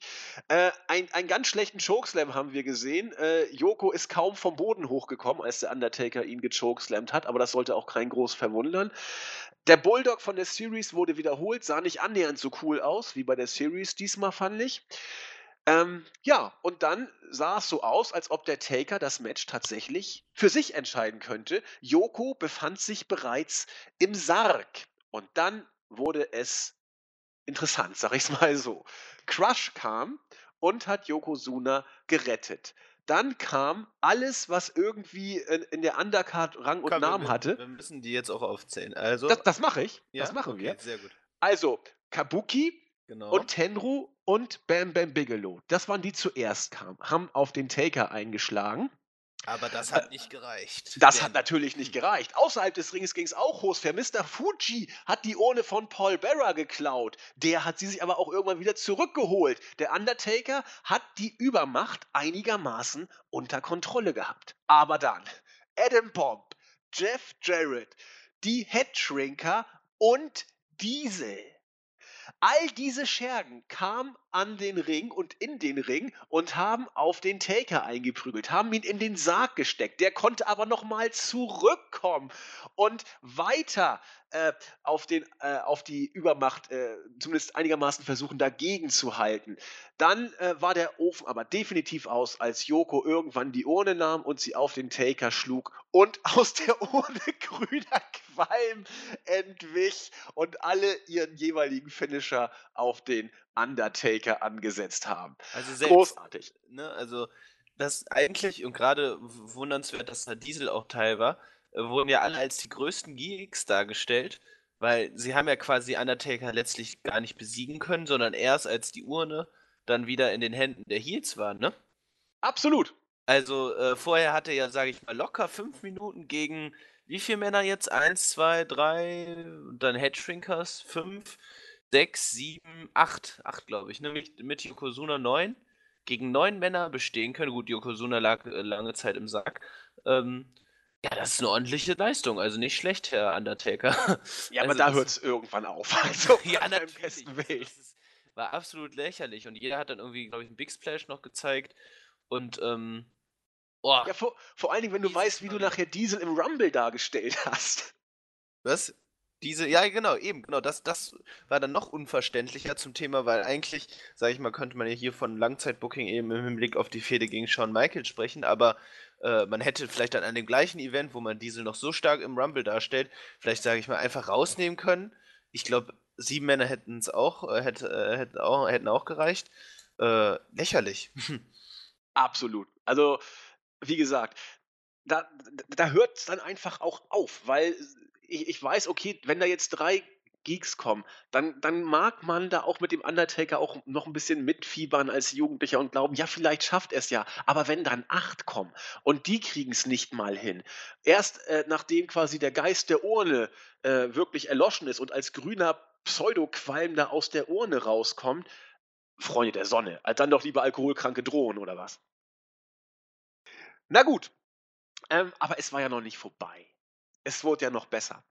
Denn der Undertaker wurde dann definitiv in den Sarg gesteckt. Und Bam Bam Bigelow fand ich cool, hat sich sofort raufge, äh, geworfen, mit, mit, dem Bauch aufgelegt, damit er bloß nicht nochmal rauskommen konnte. Und das Match war vorbei. Yokozuna hat das Casket-Match entsprechend gewonnen. Und weil es offensichtlich ein No-Holds-Barred-Match ist oder was auch immer, war es auch völlig legal, dass da alle möglichen eingegriffen haben. Ich frage mich, wo die Faces waren, aber die gab es offensichtlich nicht. Es durften nur böse Leute an den Ring. Na gut, dann äh, wurde das Licht aber dunkel und auf der Leinwand erschien der Undertaker, der wohl äh, in einem Sarg liegen sollte. Er lag ja auch drin und sprach zu uns. Der absolute Hammer. Was habe ich denn hier aufgeschrieben?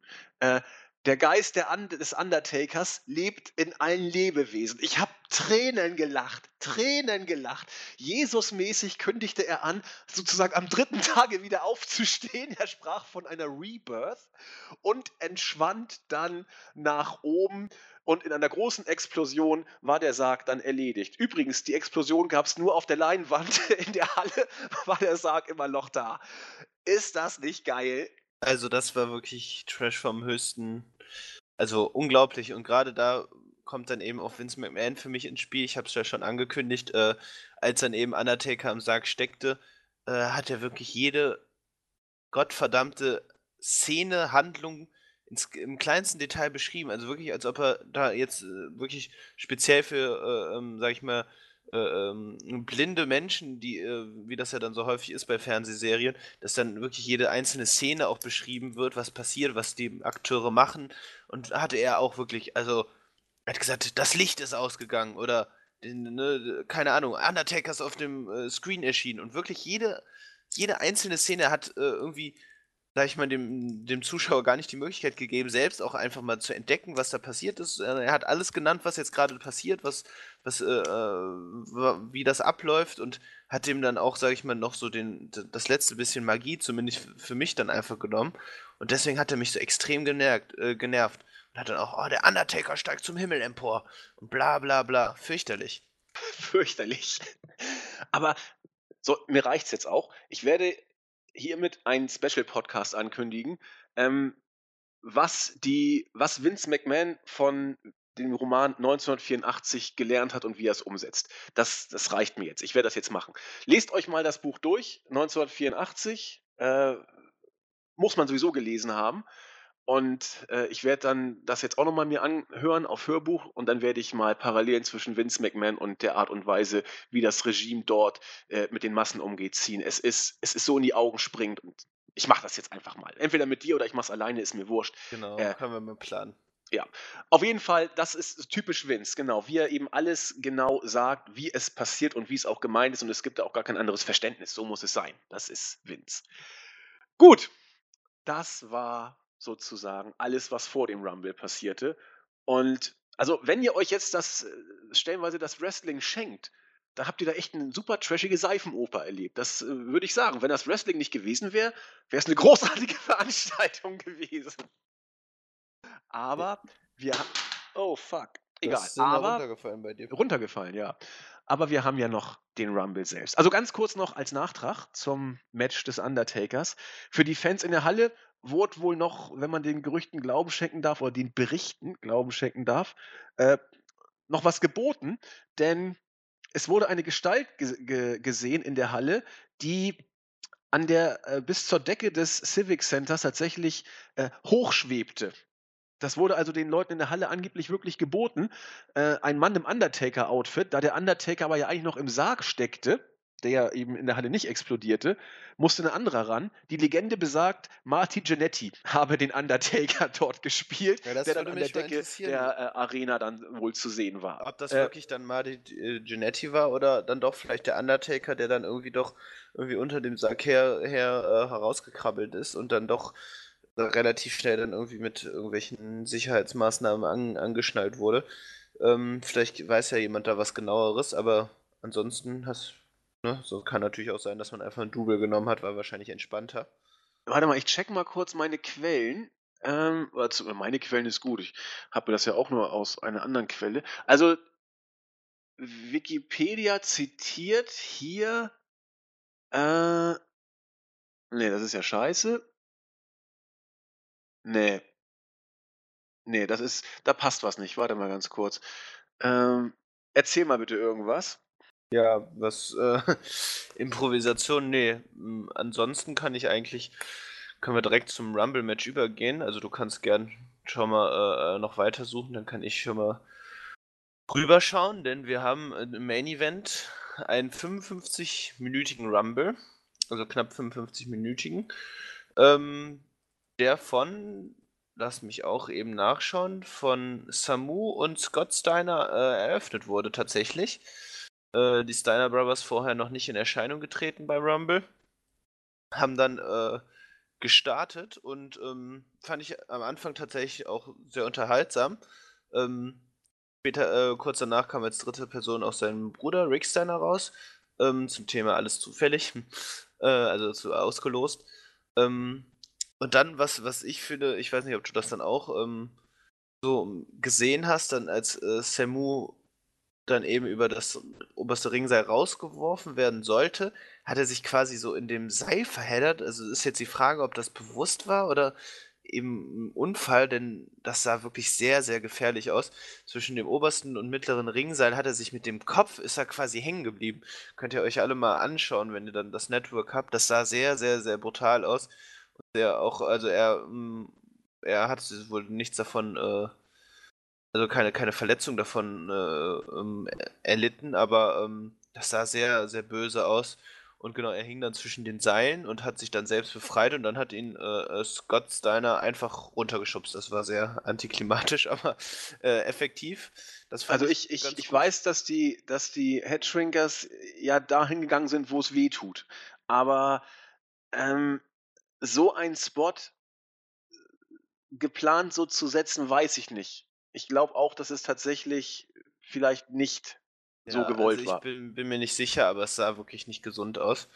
Ähm, genau, was ich, was ich noch erwähnenswert finde, ist äh, Quang hieß der, glaube ich, oder ja. Kiweng. Ähm, auf jeden Fall äh, auch wieder herrlich. Äh, typ mit Maske und wer steckte darun darunter? Natürlich Salvio Vega, der, sag ich mal, mit seinen vielfältigen äh, Gimmicks immer wieder aufgefallen ist. Also das, das fand ich äh, ganz lustig, dass der noch dabei war. Ähm, allgemein muss ich sagen, also das, auch wenn der wieder, sag ich mal, sehr lange, äh, der Rumble an sich eine sehr, sehr lange äh, Trockenphase oder wie, wie nennt man das nochmal? Ähm, also, ähm, also stellenweise sehr anstrengend zu gucken war, finde ich. Ähm, und deswegen glaube ich, äh, so sehr man sich vielleicht dann auch über den 2017er Rumble aufgeregt hat, äh, kann ich mir durchaus vorstellen, dass wenn man sich die Shows vielleicht 10, 20 Jahre später anguckt, dass man dann doch äh, zum gewissen Grad dann immer doch noch Spaß daran hat. Ähm, eben äh, grundsätzlich aus der nostalgischen Perspektive, warum wir sowieso dann auch die alten Shows gucken, klar. Aber dann vielleicht und speziell auch ähm, beim Rumble eben, dass man dann sieht, was da damals für Leute einfach rumgelaufen sind. Genau. Ähm, also das, da muss man eben sagen, dass es das echt lustig ist. Und wenn wir uns dann gucken, was zum Beispiel jetzt 2017 im Rumble sahen, äh, sahen, dann äh, fragen sich bestimmt die Leute, wer war dieser Mojo Rawley vor 20 Jahren, was hat der eigentlich damals gerissen? Oder, keine Ahnung, James Ellsworth äh, ähm, oder keine Ahnung. Gut, Mark Henry wird man sich vielleicht sogar noch erinnern, aber so oder so Enzo Amore. Und so, das, das finde ich halt dann, und das hatte ich halt eben dann auch beim 94er Rumble, dass man da eben dann Charaktere oder gerade dann auch so, so diese legendäre Auftritte von Genichiro Tenryu, äh, der eben eine japanische Legende ist. Äh, wusstest du eigentlich, dass er sein Abschiedsmatch ähm, gegen äh, Okada bestritten hatte?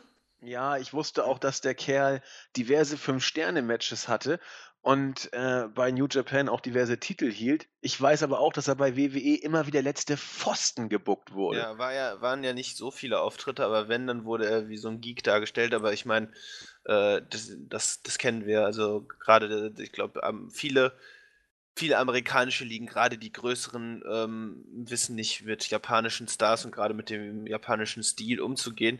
Ich meine, wir erinnern uns zu gerne an den Ausflug von Okada Richtung TNA. Ähm, da hatte man so unglaubliches Potenzial, man hätte so unglaublich viel mit diesem, äh, äh mit Okada machen können, aber nein, man hat sich dagegen entschieden. Ähm, äh, und was ich noch anmerken wollte, äh, Chenchu, äh, Tenryo hat äh, nicht bei New Japan, sondern bei All Japan Pro Wrestling, also HEB, äh, PW, äh, viele Titel, äh, Titel gehalten. Bei New aber Japan, bei New Japan hat er auch Titel gehalten. Ja, aber nur den äh, IWGP Heavyweight Championship und den Tag Team äh, Championship bei, bei All Japan hat er zahlreiche, also hat er einmal, ich schau gerade, den All Asia Tag Team Championship gehalten, im Zuge dann der Partnerschaft den NWA International Tag Team Championship, den United National und PWF World Heavyweight Championship und genau, dann World Tag Team Championship fünfmal mit äh, Stan äh, Hansen, Ashura Hara und Yoji Anjo. Und zahlreiche Turniere gewonnen, das muss man auch noch dazu sagen. Also wo bist du, bist du bei, bei, wo hast du jetzt gerade nachgeguckt? Bei Wikipedia habe ich jetzt gerade nachgeguckt. Dann guck mal bitte nach, wie viel Fünf-Sterne-Matches er hatte. Die sind da auch aufgezählt, ähm, meine ich. Ähm, ja, ich schaue Wrestling Observer, da haben wir es. Ähm, eins, zwei, drei, vier. Vier ah. Fünf-Sterne-Matches, äh, 86, 88 und 289, genau. Ah, das ist schon eine Hausnummer. Der Mann ja, äh, ist eben ein richtig guter. Und vor allem, sage ich mal, seine Hochphase war dann eben in den 80ern. Äh, aber dann Match of the Year auch nochmal 2001 äh, gegen Muto.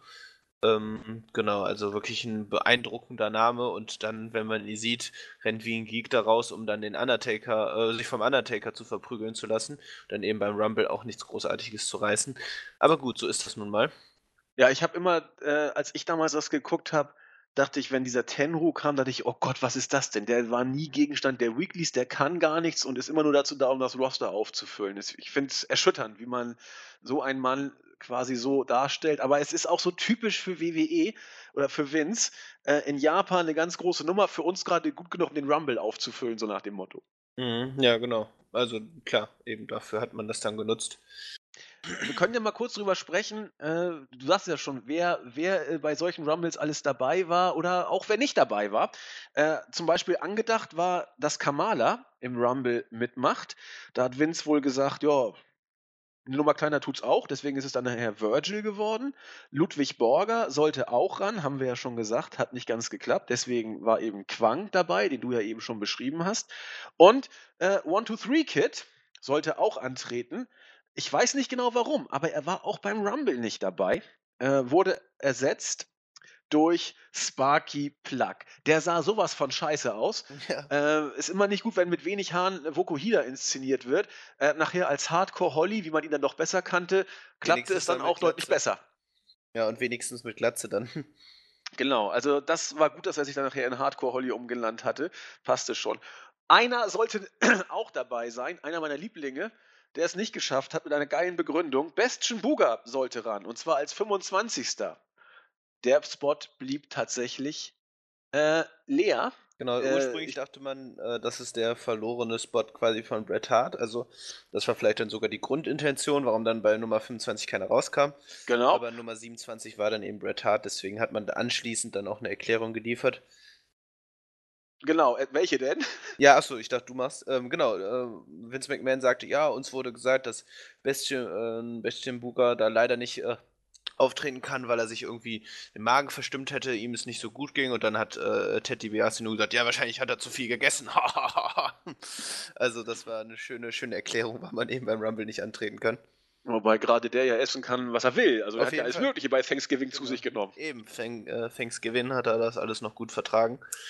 Ähm, was ich noch sagen wollte, vielleicht so ein paar nennenswerte Reaktionen. Und wir können nur gleich noch kurz über Diesel sprechen. Ähm, also der Heat für Owen Hart, als er dann als Nummer 5 reingekommen ist, war großartig. Ähm, Das war, das war beeindruckend. Hier hätte man natürlich auch dann die Fehde gegen Bret Hart noch äh, fortführen können oder äh, zumindest anders äh, inszenieren können. Gut, hat man jetzt nicht gemacht. Und Hart wurde dann relativ schnell, ähm, ich glaube, äh, ja, also war nicht lang, ein paar Minuten. Vier Rumble. Minuten und zehn Sekunden war er im Ring. Genau, gegen Diesel dann, äh, von Diesel dann rausgeworfen worden. Genau, ja, und Diesel. Und, und so buckt man natürlich einen Heel. Also wer, wie kriegt man denn Jubel, als wenn man den bösen Owen Hart rauswirft? Genau, in, indem man ihn rauswirft, sozusagen, kriegt man Jubel. Und wer hat das gemacht? Diesel, ein ganz böser Heel. Genau, der, entsprechend auch äh, Undertaker äh, geholfen hat, in, in, den Sarg zu vertrachten, äh, verfrachten. Ja, völlig gestört. Also Diesel wurde bejubelt ohne Ende nachher. Das hat so irgendwie gar nicht geklappt, was sich Vince da vorgestellt hat. Ja, was hat sich Vince vorgestellt, ist die Frage. Also peile ich nicht. Also, wenn wirklich ein, ein Heel-Booking funktioniert, dann hat das mit Owen Hart ja gut funktioniert. Ich meine, dann ist doch klar, dass man den von einem Face vielleicht äh, rausschmeißen lassen sollte und nicht von Diesel, den man auch als Heel inszenieren will. Also sowas Durseliges. Naja. Der Macho Man war auch dabei, ne? Genau, ja, der Macho, der Macho Man kam auch als Elf. Genau, und wurde von Crush eliminiert. Menschen, oder? War es Crush? Ja, doch, ja war Crush. Genau, ja, Crush auch, also als Face war, er, war er ja schon schlimm und als Heal hat er es leider auch nicht besser gemacht. Hm, naja. Aber Long-Term-Booking, ne? Genau, auf jeden Fall, muss man schon sagen. Und äh, Long-Term-Booking eben auch bei Diesel. Ähm, dass man da eben dann auf, äh, im Hinblick auf seine Intercontinental Regentschaft und dann eben die Fehde gegen HBK hingearbeitet hat. Und die hat man eben dann auch kurz angedeutet, also was heißt der erste Grundbaustein gelegt, weil äh, HBK dann mehr oder weniger beteiligt war, als ähm, äh, Diesel eliminiert wurde. Mhm. Stimmt. Und beziehungsweise vorher mit ihm noch, sage ich mal, händeschüttelnd da so nach dem Motto ein Pakt geschlossen hat, dass man sich eben gegenseitig nicht angreift. Genau, was, was haben wir danach? Genau, ähm, die Nummer äh, 27, die dann eben Bret Hart war. Mhm. Genau, er Wunderheilung. Kam zwar noch humpelnd, aber sage ich mal, äh, auf jeden Fall wieder äh, äh, lauffähig zum Ring. Hat man natürlich dann so ein bisschen, ja, ne? Gedacht, genau. Hatte man vielleicht ein paar Pillen eingeworfen, dann ging das wieder. Äh, ja, fand ich jetzt auch nicht so großartig, aber mein Gott. Aber ich meine, da wird ein Match abgebrochen, weil jemand nicht mehr kämpfen kann. Und dieser Mensch tritt eine Stunde später im Rumble an. Ja. Leute, Leute. Und äh, genau das, vielleicht kommen wir dann, also die Final Four waren ja dann eben HBK, Fatu, Luga und äh, Bret Hart. Und ähm, man hätte sich ja hier wirklich entscheiden können, gerade man, gut, man hatte Hogan, Hogan war weg und man brauchte einen neuen Star. Das hat man dann eben in Lex Luger und Bret Hart eben gefunden. Aber warum kann man sich denn bitte nicht für einen, einen Sieger entscheiden? Also, gerade man hätte dann ja mit Bret Hart dann auch noch einiges machen können, wenn man unbedingt Luger an der Spitze haben, machen, äh, haben möchte. Dann hätte man ja Bret Hart irgendwie durch Owen irgendwie äh, äh ausscheiden lassen können. Aber dieser, ich akzeptiere das, also man kann es ja mal machen, so ein äh, Co-Gewinner, aber ähm, ich finde es, glaube ich, wenn man Stars kreieren möchte und Stars weiter pushen und aufbauen möchte, finde ich so ein, so ein Co-Sieg nicht unbedingt äh, von Vorteil. Oder wie siehst du das? Es war mir zu dem Zeitpunkt scheißegal, muss ich sagen.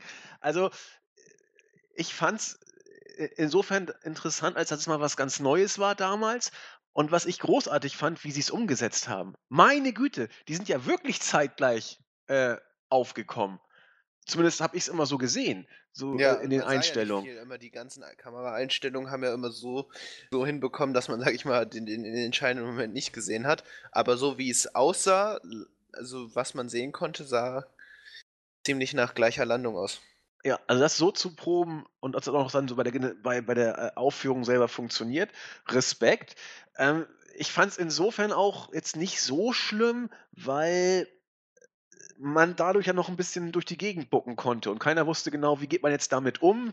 Äh, wir hatten dann eben zwei Sieger, aber äh, wer jetzt den Championship-Spot bekommt, das blieb ja beim Rumble zunächst noch offen, wurde dann ja äh, erst später aufgelöst. Wollen wir hier auch, würde ich sagen, gar nicht groß drauf eingehen.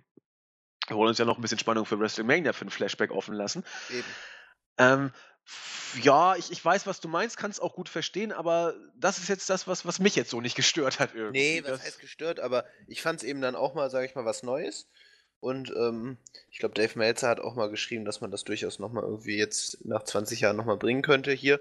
So, ähm, ich weiß nicht, ich hatte das nur auch dann das Gefühl, dass dann gerade als dann nach gefühlten zehn Jahren dann auch die Entscheidung endlich bekannt gegeben wurde, dass die Fans jetzt auch nicht so begeistert sind. Also ich glaube, die hätten da auch lieber einen eindeutigen Sieger gehabt. Und ja, glaub, und weißt du auch welchen?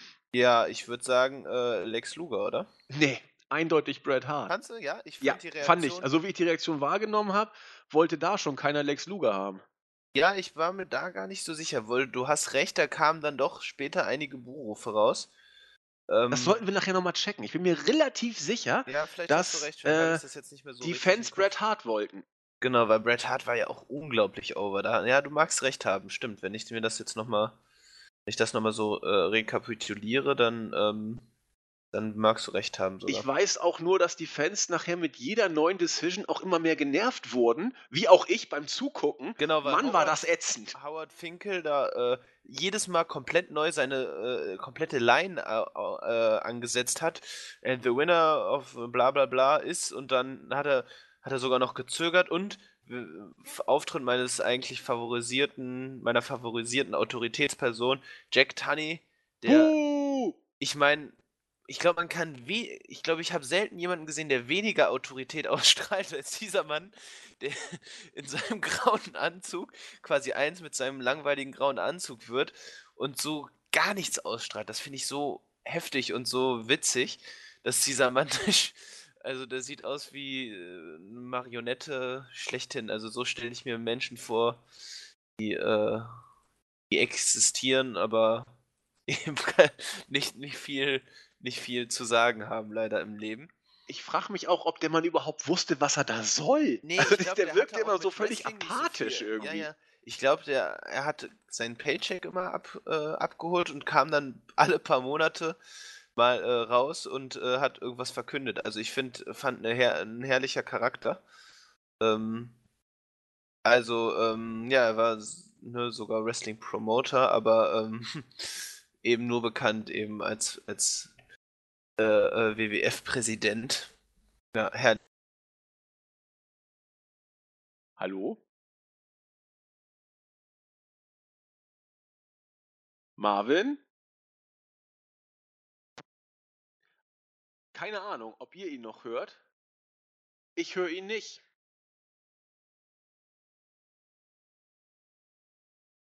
Kein Problem. Dann mache ich. Ich mache jetzt weiter, ist doch völlig wurscht. Marvin ist weg. Egal, ich bin noch da und die Aufnahme läuft auch und ich werde einen Teufel tun, jetzt nochmal neu aufzunehmen. Denn wir sind nämlich eigentlich schon relativ am Ende. Wir haben ja schon gesagt, der Rumble ist durch. Äh, Lex Luger und Bret Hart haben das Ding als Co-Entscheidung gewonnen. Äh, ganz kurz zum Rumble selbst nochmal. Die Fäden, die dort so ein bisschen aufgenommen worden sind, davon lebt ja jeder Rumble so ein bisschen. Ähm, Randy Savage gegen Crush haben wir schon äh, angesprochen. Da wurde das, das Mania-Match zwischen den beiden dann äh, ein bisschen gehypt. Immer das Evergreen Marty Jannetty gegen Shawn Michaels und Bam Bam Bigelow gegen Doink, der Clown. Die beiden hatten auch äh, es miteinander zu tun. Interessant, wer der Iron Man in diesem Rumble war. Und das ist für mich der, der heimliche Star äh, des Abends, neben Bret Hart und Owen Hart, die ja äh, sowohl im Rumble als auch im Tag Team Match antraten. Der Iron Man und damit mein persönlicher Star des Rumbles 94, Bam Bam Bigelow. Über eine halbe Stunde war er im Ring und das bei seiner Körpermasse. Auch hatte er ja schon das Opening Match in den Knochen und er war auch beim Segment äh, äh, Yokozuna und Undertaker, einer von denen, die da auch noch eingegriffen haben. Der Mann hat sich sein Geld also redlich verdient an, an diesem Abend. Insofern ist äh, er hier der diejenige, dem das letzte Wort gebührt. Ich glaube, Marvin ist jetzt wieder genau. da, oder? Äh, es tut mir sehr leid, also ein kleines Internetproblem. Ähm, Meine Aufnahme Glück, läuft aber noch. Genau, zum Glück nehmen wir zusammen auf, das wäre jetzt sehr ärgerlich. Ich dachte erst, du hättest wieder vergessen, auf den Knopf zu drücken, aber dann habe ich schon gesehen, dass, äh, äh dass, dass das Internet-Ladesymbol kam. Ja, äh, ich bin also immer auf dem Kiwi. Es hört sich wie ein mega Scheiß, aber ich mal sage, Marvin, Marvin, wo bist du denn? Das Übliche. ich hoffe, du hast äh, wunderbar improvisieren können. Und immer, immer. Was, was, hast du noch über Jack äh, Tunney geredet oder ging es Nee, den habe ich sofort äh, äh, weggescheucht, weil ich ihn doof finde. Aber mach du ruhig weiter. Hoffentlich fällt nicht schon wieder bei dem Namen von ihm die Internetverbindung aus. Das hat schon nein, seine nein, Gründe. Ich werde ihn, auch nicht mehr, werd ihn auch nicht mehr erwähnen und viel gibt es auch nicht mehr zu sagen. Ich fand ihn einfach nur sehr lustig und herrlich. Ähm, genau, aber das, das war's, ja. Ich glaube, soweit oder haben wir, haben wir, gab es noch was? Nee, dann, dann war Nö, die Show ja zu Ende, ne? Die Fäden habe ich besprochen, die kurz da waren. Ich habe den Ironman gebührend gewürdigt, weil es beim Bam Bigelow war, der sowieso an dem Abend ja, wie ich schon sagte, ganz, ganz viel zu tun hatte. Opening Match, äh, Undertaker, Yoko-Segment und Ironman im Rumble. Der Mann hat ordentlich abgeliefert. Nö, das war's eigentlich. Danach äh, war der Rumble durch und äh, wie wir schon sagten, Long-Term-Booking an allen Fronten eigentlich äh, ordentlich bis sehr gut, stellenweise.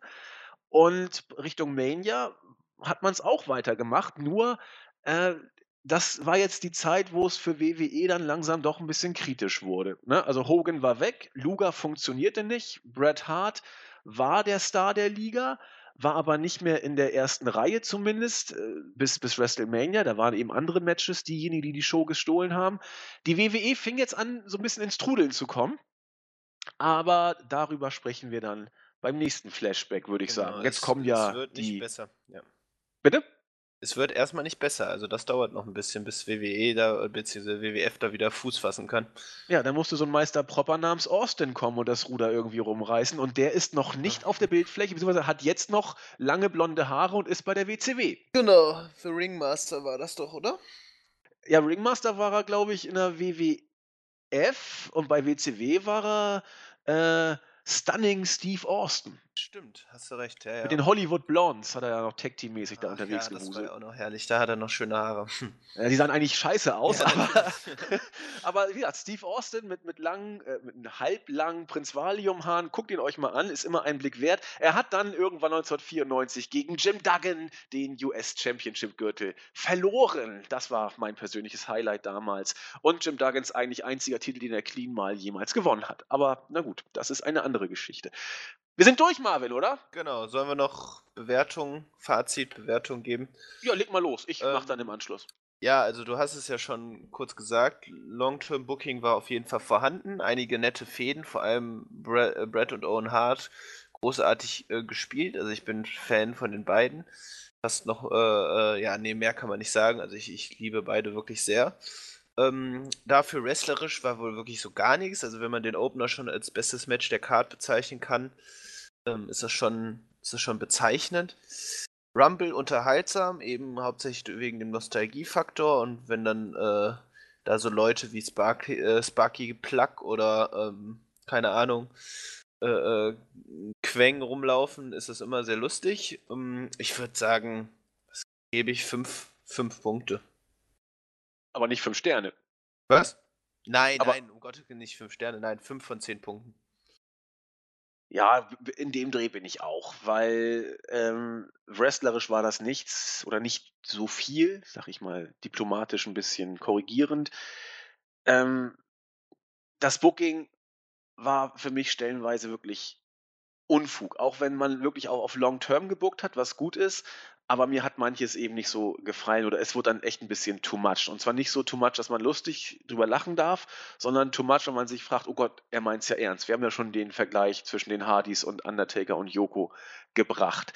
Ähm, gleichwohl passierte wenigstens was, so kann man sagen. Und deswegen bin ich bei fünf Punkten auch dabei. Der Rumble war jetzt nicht eine Offenbarung, aber ich fand ihn wirklich auch nicht zum Kotzen. Ich finde selten einen Rumble wirklich schlecht. Und mit, mit diesen Geschichten da, äh, Randy Savage und Crush, das ist ja auch ganz niedlich. Äh, Diesel, der da sieben Leute rausschmeißen durfte und dann äh, sozusagen als, als Held gefeiert wurde, obwohl Vince sich da bestimmt was anderes vorgestellt hat, wobei ich nicht genau weiß, warum und wie er das hätte erreichen wollen. Aber es war eine Show, es wurde einiges geboten und hat einige Trash-Highlights aller Zeiten gesetzt. Also Undertaker, Yoko, was danach passierte, muss man gesehen haben. Da bleibe ich einfach bei. Und äh, in diesem. Ach Gott. Hast du mich gehört? Ja, ja, ich bin da. Aber ich habe, glaube ich, habe ich den Knopf nicht gedrückt? Wie, doch, doch, wir, ich habe dich gehört. Ach, Gott sei Dank. Doch, doch, alles gut. Gut. Ganz ruhig. Dann- Sind wir jetzt auch fertig, ne? genau, wir sind fertig. Oh Gott, ich habe doch so einen Ähm. Schockeffekt zum Ende gekriegt. Ja, dieses Push-to-Talk ist kacke, weil sonst kommen wir immer so in, Ja, mit den ja. Schwingungen irgendwie nicht Ja, so ja, richtig hin. Da hast du recht, aber es ist dann wirklich für die Qualität dann besser. In diesem Sinne machen wir es trotzdem auch weiter so. Damit sind wir durch mit dem Royal Rumble. Boah, das waren aber fast anderthalb Stunden, wa? Kommt das hin? Marvin? Marvin. Ach, ist doch scheißegal. Ist der Kerl schon wieder stiften gegangen? Äh, dann mache ich die Abmoderation jetzt selber. Auch wenn er jetzt nicht da ist, im Geiste ist er bestimmt bei euch. Technik macht uns ordentlich einen Strich durch die Rechnung. Das ist ein ganz, ganz hartes Brot hier. Und genau, um euch jetzt rauszuschmeißen, kommt jetzt der schlechteste Spruch, äh, den ich jemals gehört habe. Frauen, äh, bitte weghören. Crestfallen erst recht. Der ist so schlecht, ich schäme mich auch dafür und distanziere mich. Aber weil das heute so eine zähe Nummer war und alles so hart war, finde Trost in folgendem Sprichwort. Kein Schwanz ist so hart wie das Leben. Bis zum nächsten Mal. Macht es gut. Tschüss.